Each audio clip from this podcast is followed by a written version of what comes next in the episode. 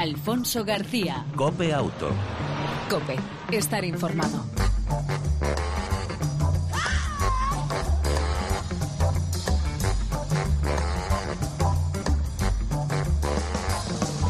Hola, ¿qué tal? ¿Cómo estás? Bienvenido una semana más a este tiempo de radio dedicado al mundo del motor, esta revista radiofónica del motor en la cadena COP. En el control técnico, como siempre, todo un lujo, nuestro copiloto Jesús Hernández. Al volante, el saludo y en el arranque de Alfonso García.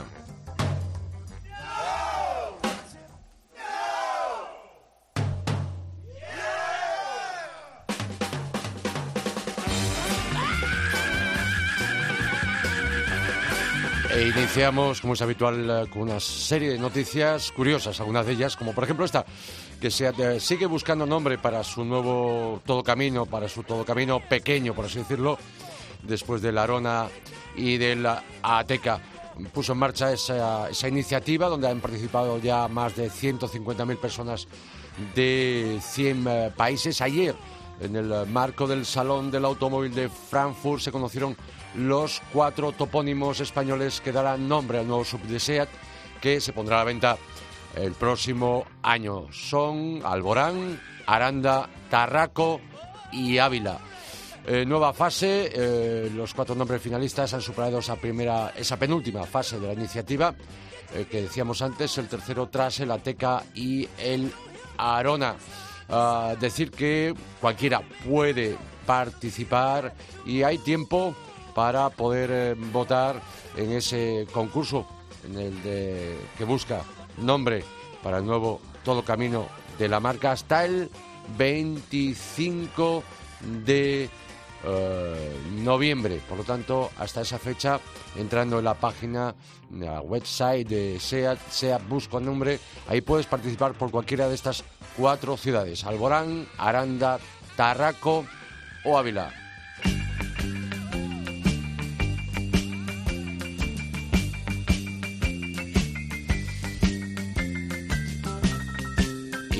Más concursos en los que puedes participar. Este es realmente atractivo. El ganador podrá pasar un día con el diseñador jefe del icónico estudio de diseño Pininfarina que Mahindra posee en Turín, en Italia. Mahindra Racing ha lanzado la tercera edición de su popular concurso mundial de diseño, Driving by Design, invitando a sus eh, apasionados aficionados, los llamados Passioner, a diseñar el aspecto del Fórmula E que Mahindra, la marca india, eh, presentará en la cuarta temporada del campeonato eh, para monoplazas 100% eléctricos, el M4 Electro, temporada que eh, recuerdo empezará allá por el mes de noviembre, diciembre, si no mal me equivoco. Eh, por supuesto, el concurso se cierra el 18 de septiembre de este año a las 11 horas en España y estará abierto a todos los aficionados a las carreras de todas las edades y de todo el mundo. Los concursantes podrán presentar tanto diseños tantos diseños, perdón, como quieren, pero solo habrá un diseño ganador que se convertirá en el elegido para vestir el eh, monoplaza en la temporada cuarta del campeonato de Fórmula E. El anterior concurso, celebrado en agosto de 2016, recibió una gran respuesta con 281 entradas procedentes de 41 países, con el español Adrià Aro Yorba como ganador. Además, este diseño de la tercera temporada Mahindra Racing fue votado por los aficionados como ganador de la World Cup Livery en una encuesta online dirigida por la Fórmula E en Twitter. Por lo tanto, una oportunidad muy interesante de participar, ¿por qué no? Por lo menos en el diseño de ese Fórmula Mahindra Racing en la Fórmula E, esa fórmula eh, de carreras del futuro.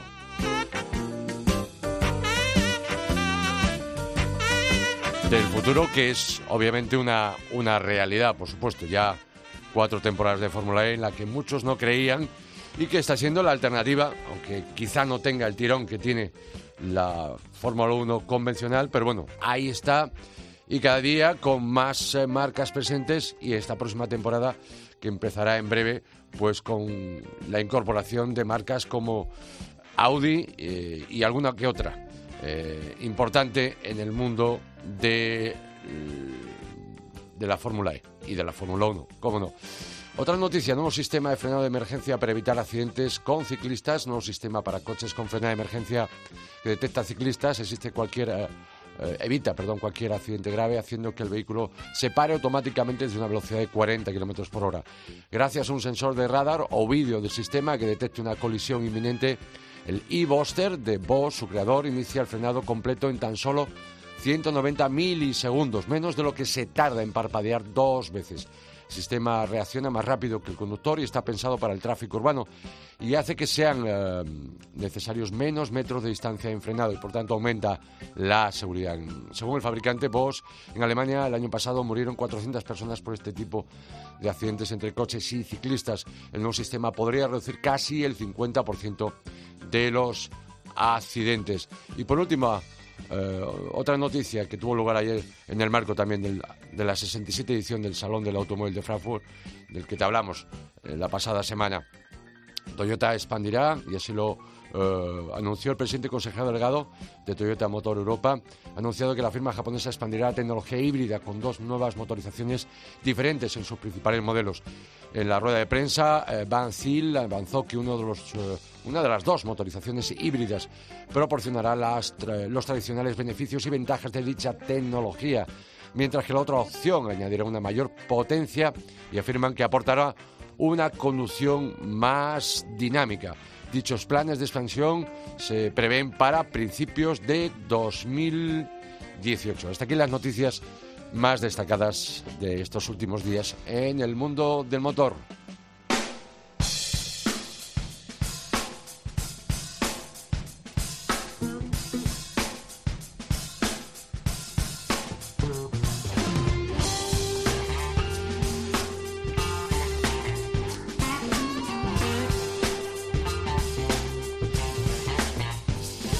Esta semana se pone, eh, se ha puesto ya en marcha esa vuelta al cole para todos, para pequeños y mayores.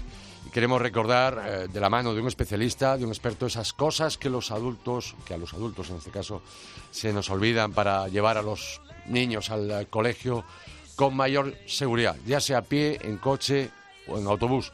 Saludamos a alguien que ya conocéis, Jesús Rodríguez, que es miembro de Seguridad Vial en Familia y Premio Ponle Freno. Jesús, Buenas tardes, bienvenido a Copeauto. Hola Alfonso, buenas tardes. Jesús, eh, por tu experiencia, ¿cómo andamos, por cierto, de seguridad vial infantil en España, comparado con el resto, por ejemplo, de, Europa? Sí, Jesús. Sí, Alfonso, ¿me oye? Sí, te oigo perfectamente. No sé si has escuchado la, pregunta. Digo, por tu experiencia, ¿cómo andamos de seguridad vial infantil en España, eh, por comparación con el resto del entorno de países europeos? Bueno, pues Alfonso, poquito a poco se va mejorando. La verdad es que cada vez eh, hay menos familias que no usan, digamos, los sistemas de retención infantil con los niños. Hemos pasado de, de comprar la silla para que no multen a los papás y a las mamás a comprar la silla para darle seguridad a nuestros niños, ¿vale? eh, poquito a poco se va avanzando, falta mucho, falta todavía muchísimo trabajo, para llegar, digamos, a equipararnos a los que son los, números uno en seguridad infantil, que son los países nórdicos, pero bueno, las cifras van mejorando poquito a poco. Ten en cuenta, por darte un ejemplo, que el año pasado el, la venta de sistemas de retención a la contramarcha subió un 58% aquí en España. Bueno. a tener en cuenta. Una noticia realmente importante. Alguno podría decir, bueno, es que han, aumentado el número de, niños. No, me parece que no es, no es el caso, ¿no? No en tanta proporción.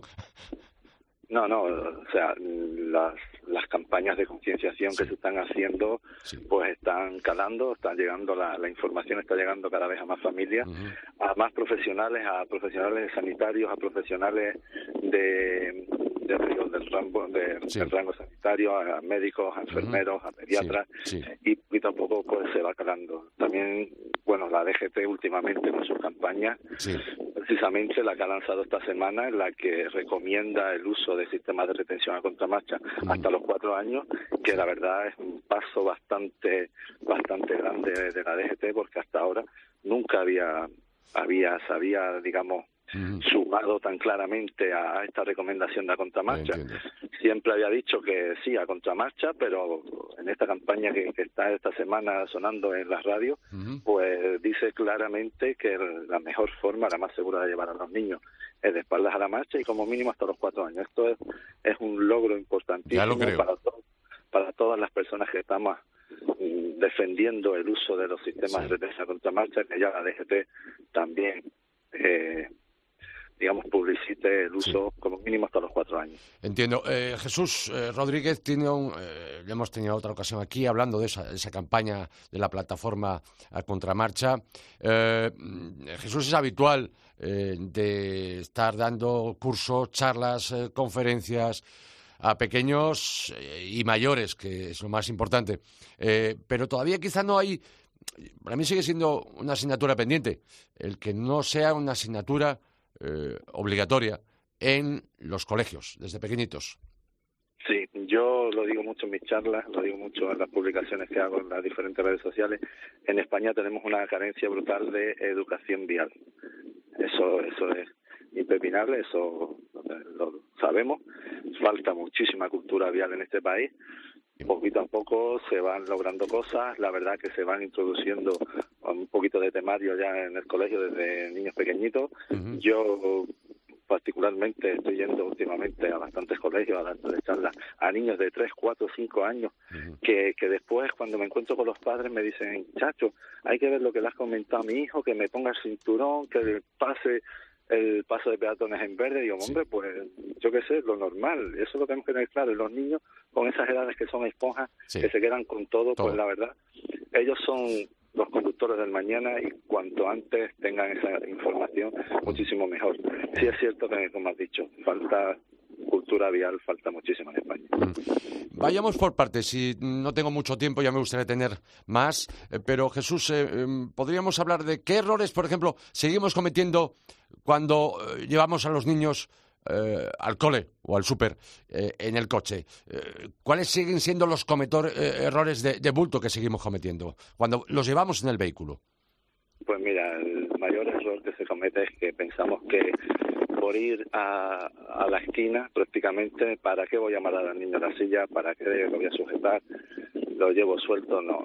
El coche, si el niño va en el coche, el niño tiene que ir sujeto y en su sistema de retención.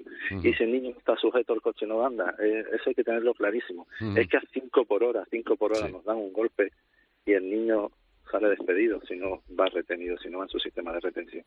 Eso nos lo tenemos que quitar de la cabeza. Yo estoy he estado estos días de vacaciones y bueno he estado en un pueblo costero y he visto pues una relajación brutal que como estamos en la costa como no pasa nada pues cinturones nada sillas menos eso hay que quitárselo. El después en relación con los colegios bueno yo eso otra de la de mis luchas. Eh, Jesús perdóname una cuestión es que se oye muchísimo ruido de yo no sé si es viento o del, del propio aparato no lo sé se, oye muchísimo ruido de, fondo. Sí. A ver si ahora se pudiera mejorar. Jesús. Sí. sí. Ahora sí, ahora sí. es que antes había muchísimo ruido. Sí. ¿Qué te decía? sí, te estaba diciendo lo del tema de los colegios. Sí, y bueno, con los colegios yo lo que tengo pues una lucha porque los papás queremos llevar prácticamente al niño, lo queremos meter dentro del coche en, el aula. Es una, una locura. Queremos llevar al niño prácticamente a la puerta del colegio y si podemos lo metemos con el coche. Y, y, hacer una cultura de, que el niño vaya andando o que los papás vayamos andando, lo llevemos andando en bicicleta. Ten en cuenta que hay países europeos donde eh, a kilómetros de un colegio no pueden no podemos acceder en coche. La, la, circulación está cortada y, a menos de dos kilómetros hay que accederlo andando o en bicicleta o en transporte público. Cosa que aquí en España, pues, otro de los, de los temas pendientes que tenemos. Ya lo creo, ya lo creo. Importante, importante sería. Sí, Jesús, más cuestiones. Mira, y después, bueno, pues lo que te he dicho, ahora mismo también hay una campaña que, que la lanza la Asociación Nacional de Seguridad Infantil, que es la campaña de Cruz en Verde, para, para que, bueno, digamos, enseñemos a los niños a que hay que cruzar cuando el semáforo está en verde y, y cuando está en rojo pues tenemos que parar. Yo con eso pues también tengo una lucha, yo a mi hijo le he enseñado que el muñequito en verde cruzamos, el muñequito rojo paramos, así de fácil.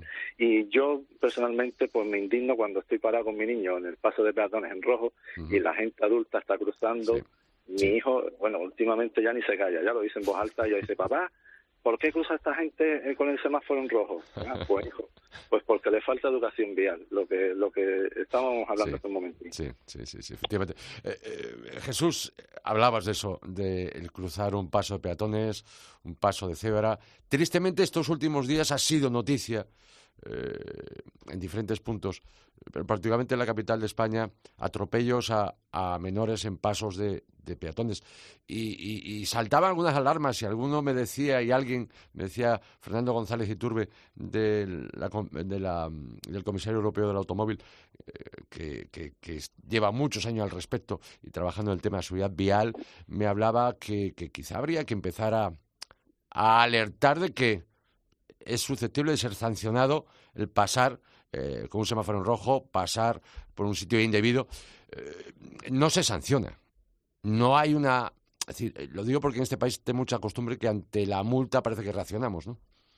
Sí, lamentablemente aquí se aprende, digamos, a base de palo. Es una pena. Eh, los pasos de peatones que están muy bien regulados, que la ley pone que la velocidad máxima a la que se puede pasar un paso de peatones es a 40, y yendo a 40 podemos tener un accidente también. Pero es que vemos la señal de paso de peatones y hay gente que incluso acelera. O sea, yo son cosas que no entiendo. Y con bueno, con esto de los peatones también, ya no son los niños, también los peatones. la campaña del la, la campaña, no, perdón, la la figura del peatón tecnológico que, que está siendo también una locura. Esta persona que va con el smartphone mirando al suelo, que, que bueno, si has visto las estadísticas, han subido muchísimo los atropellos a peatones, tanto en ciudad como en carretera. En carretera, bueno, en carretera, pues faltan, digamos, acondicionamiento de la carretera, pero dentro de la ciudad es que tú te das un paso por la ciudad y vas viendo a las personas y es que el 80% va mirando al suelo, va pendiente del móvil, eh, se mete en el paso de peatones cuando están rojos o se mete directamente en medio de la calle. Eh, la verdad que, bueno, son cosas que, que hay que pulir porque porque nos están llevando a que se esté sumando muchísimo los heridos y los fallecidos peatones. No sé si has visto que en países europeos están poniendo los, los semáforos de peatones están en el suelo ya. Sí, sí, sí. que estar, porque como vamos mirando el suelo, pues bueno, mira, y dice, mira, una luz roja, ¿qué será esto? Ah, caray, que, que es un semáforo aquí. Pero todo esto, volvemos a lo que te dije antes, cultura vial, Alfonso, cultura vial que falta muchísimo en España. Efectivamente. Eh, por último, Jesús Rodríguez, repito, miembro de Seguridad Vial en Familia, premio Ponle Freno. Hablamos de... Eh, ¿Conoces a alguien que le hayan sancionado por, por cruzar de forma indebida? Sí. Sí, sí, conoces a alguien, ¿no? Bueno, pues, bueno, los hay, los hay y se indignan. Personas que han cruzado, bueno, cruzado con el con el móvil encima por mitad de una calle que ha obligado a lo mejor a una guagua a tener que frenar y que la policía local le ha multado y todavía se enfada. Y lo que te he dicho, que no hay cultura, que no hay racionamiento vial y es una pena. Y por eso es tan necesaria esta materia que se dé en los colegios desde tan pequeños, ¿vale? Para intentar concienciar a los niños de que la seguridad vial no es un juego. Hay que tener mucho cuidado con ella y cuanto antes aprendan unas nociones básicas, muchísimo mejor. Sería mejor la vuelta al cole, sería más segura, primero para los niños, que luego al final serían adultos y la seguridad aumentaría para todos de alguna forma. ¿Algún consejo final breve, eh, Jesús, para terminar con este tema de la vuelta al cole y la seguridad vial infantil? Pues mira, a estos días que el inicio del cole pues un poco caótico con la familia intentar salir de casa lo antes posible siempre amarrar al niño en la silla antes de arrancar el coche no permitir ir el niño sin sistema de sujeción en el coche y recordar que eso que los menores de cuatro años como mínimo deberían de viajar siempre siempre de espaldas de espaldas a la marcha pues Jesús eh, Rodríguez, muchísimas gracias por eh, volver a atender la llamada de Copiauto y gracias por la labor que haces en pro de esa seguridad vial en familia, seguridad vial infantil. Un abrazo y hasta la próxima. Alfonso, gracias, hasta luego. Gracias, un saludo, chao. Alfonso García. Cope Auto. Cope, estar informado.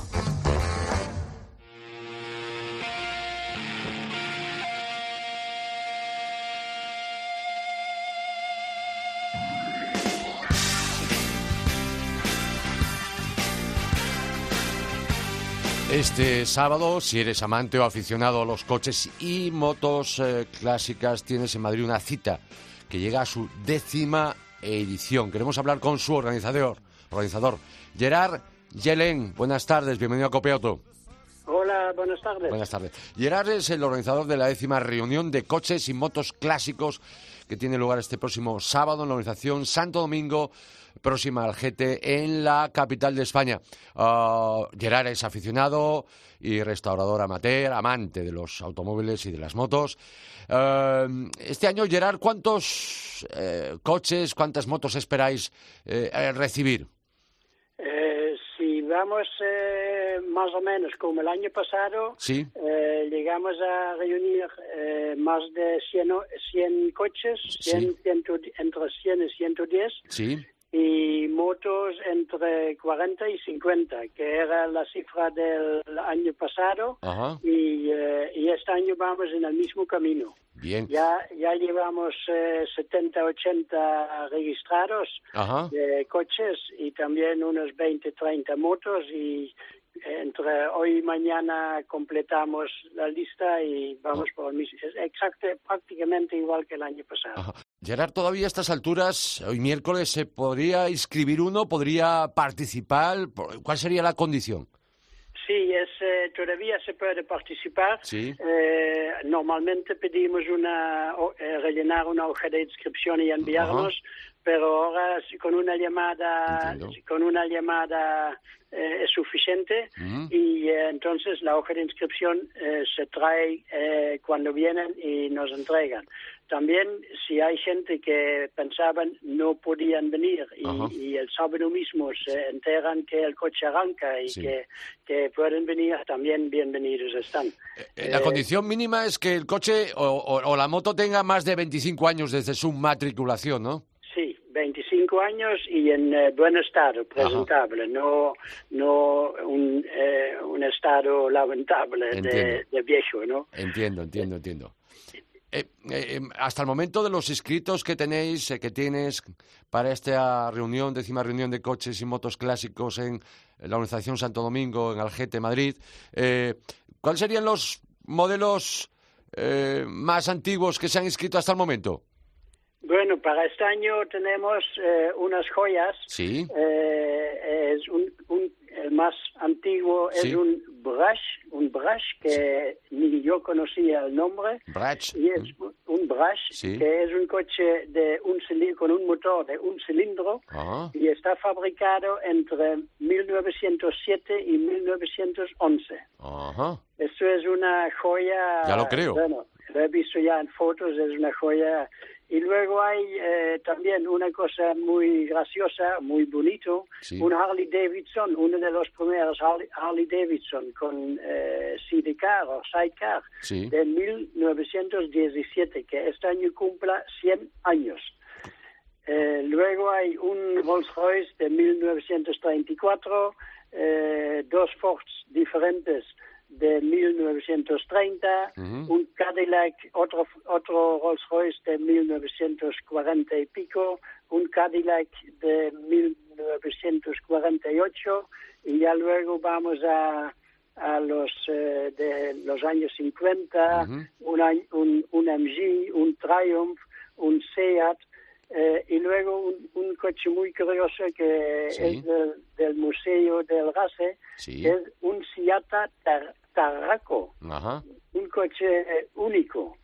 Y un, viene también un, dos Citroën 11 Ujú. de los años 50, y, pero puede venir alguno, algunos más. Y alguna, de- y alguna sorpresa, ¿no? Sí, sí, puede venir alguna, algún coche que, que no hemos contado con ello. El, el, el tema es también, como ya llevamos, ya llevamos 10 años, Sí. eh, hay, hay gente que han venido todos los años y no, no me llaman ni, ni se escriben porque eh, nos hemos hecho ya amigos y ellos dicen, ellos piensan, ah, no hace falta porque Geray ya sabe que voy. Directa- directamente se presentan.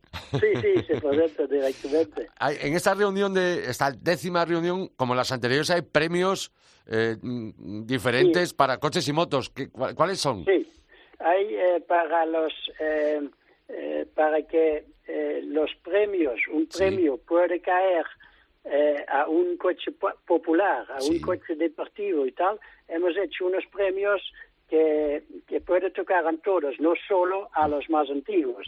Entonces, por ejemplo, tenemos un premio para el más antiguo y luego un premio para el más clásico, que son menos antiguos, luego un premio para el más divertido, que suele ser eh, un coche popular, un 600 con toda la, la, carga de cómo iban de vacaciones en los años 60, 70. Eh, luego uno el más deportivo y luego uno eh, de, digamos, una cosa técnica, el mejor conservado, que, es, que puede ser cualquier de todos, pero que es todo original, que ni está restaurado, ni está pintado, que es original.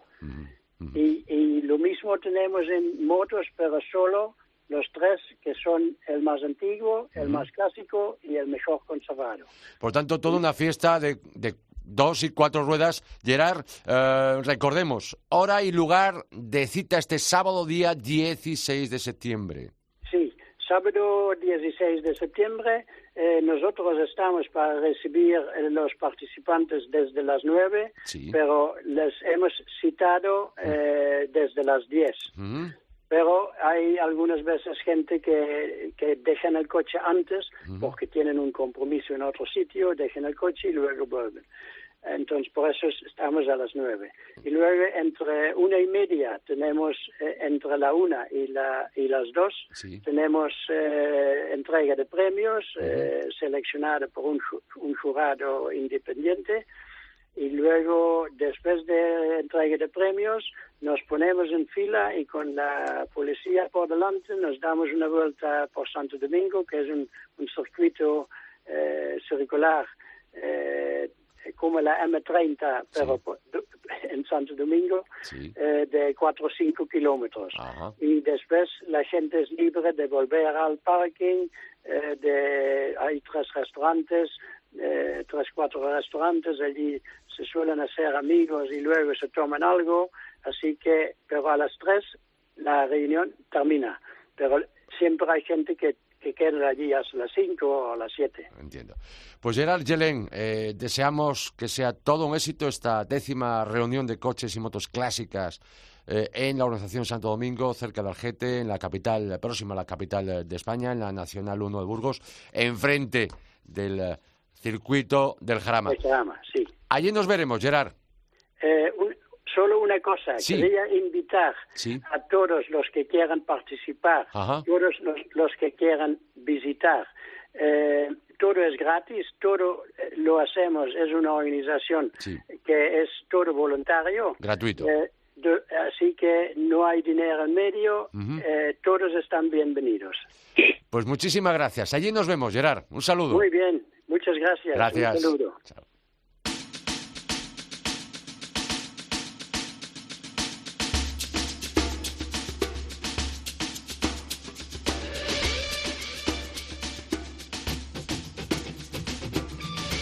Antes de entrar en, el apartado de las autonovedades de la semana de Copia Auto, en esta edición número 217, decir, rectificar, porque antes decía noviembre, el 25 de septiembre, hasta el 25 de septiembre tienes oportunidad de probar, eh, de votar, perdón, por el coche que llevará el futuro todo camino pequeño de la marca SEAT. Ya sabes, entre Alborán, Aranda, Ávila o Tarraco, hasta el 25 de septiembre, y perdón por la cambio de fechas.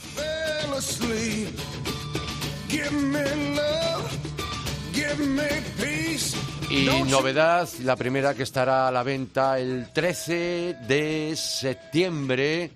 Um, desde ya, las primeras unidades que no llegarán a, los concesionarios hasta diciembre. Se trata de hermano pequeño o mediano del Kodiak, el Carot, tamaño Cascae o el de su primo Ateca. Su nombre procede del idioma tribal de una isla de Alaska. Es una mezcla de la palabra coche, karak, y flecha, ruk. De ahí han combinado eh, el nombre que lleva este todo camino compacto de la marca checa Karok. Sus medidas son casi iguales a la Teca, pero la marca checa ha logrado un poquito más de maletero. Con una ventaja añadida, los asientos traseros, los Varioflex, con tres eh, eh, asientos independientes que se pueden desplazar y hasta desmontar. Por otra parte, eh, Skoda sigue apostando por la conectividad y algo que también le distingue por primera vez en la marca, el cuadro de relojes digital con cuatro configuraciones. En principio, se ofrecerán dos motores, un gasolina 115 caballos y dos diésel conocidos, el 1.6 TDI de 115 caballos y el también eh, conocido eh, em, mecánica Volkswagen 2 litros TDI de 150 caballos, el más potente por el momento y que será la única con eh, tracción integral 4x4 a las cuatro ruedas, el cambio manual o DSG doble embrague automático en opción en todos los motores. notable en cuanto a ayudas a la conducción y los precios del todo camino compacto, el Skoda Karoq eh, ya a la venta desde 24.210 euros, el más barato, hasta los 35.000, el más caro y mm, a la vez el más eh, potente y equipado. Ah, mm, por tanto, nuevo y duro rival para el Qashqai y de refilón para su primo siamés, el SEAT Ateca.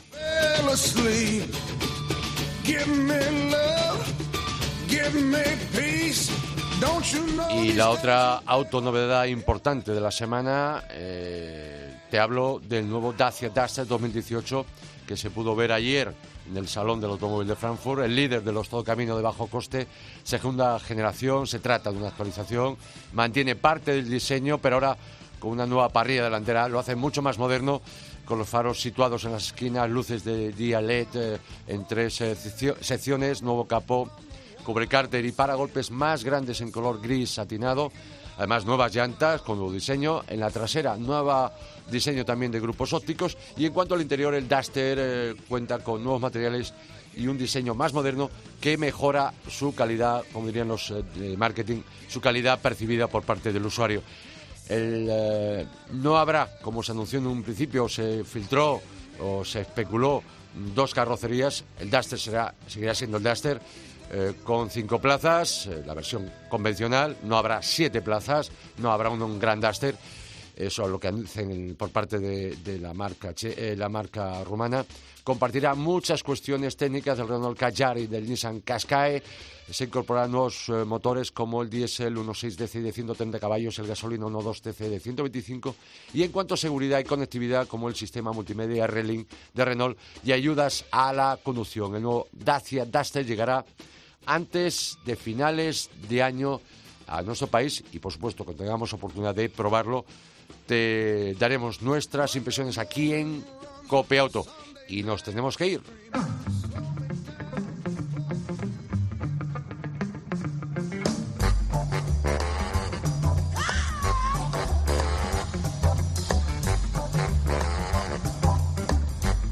Pero antes de irnos, te hacemos dos recomendaciones más para este fin de semana con el mundo del motor. Una, en Oviedo, Rally Princesa de Asturias. Prueba importante del Campeonato de España de Rally de Asfalto. Empieza el sábado, sábado y domingo. Llega el líder, el piloto Iván Ares, eh, con Hyundai, que se tendrá que enfrentar al Ford Fiesta de Cristian García. En Madrid, el sábado, y muy cerquita del otro evento que hemos comentado aquí en Copia Auto hoy, esa reunión de motos y coches eh, clásicos. A las 12 Primero, en el parking del Santiago Bernabéu, homenaje a Ángel Nieto. Minuto de silencio y luego caravana motera hasta el circuito del Jarama, donde habrá incluso música y muchos amigos, aficionados, seguidores, familiares del eh, triste fallecido, el maestro Ángel Nieto. Allí nos veremos también, por supuesto, eh, los que estamos en Copia Auto. Y nada más agradecerte que hayas estado con nosotros en una semana más aquí en este tiempo de radio dedicado al mundo del motor. Te esperamos la próxima semana con más y mejor motor en Copiauto. Mientras tanto, ya lo sabes, lo que te decimos siempre, disfruta si puedes de tu vehículo y de los tuyos. Chao, el saludo y el abrazo de Alfonso García.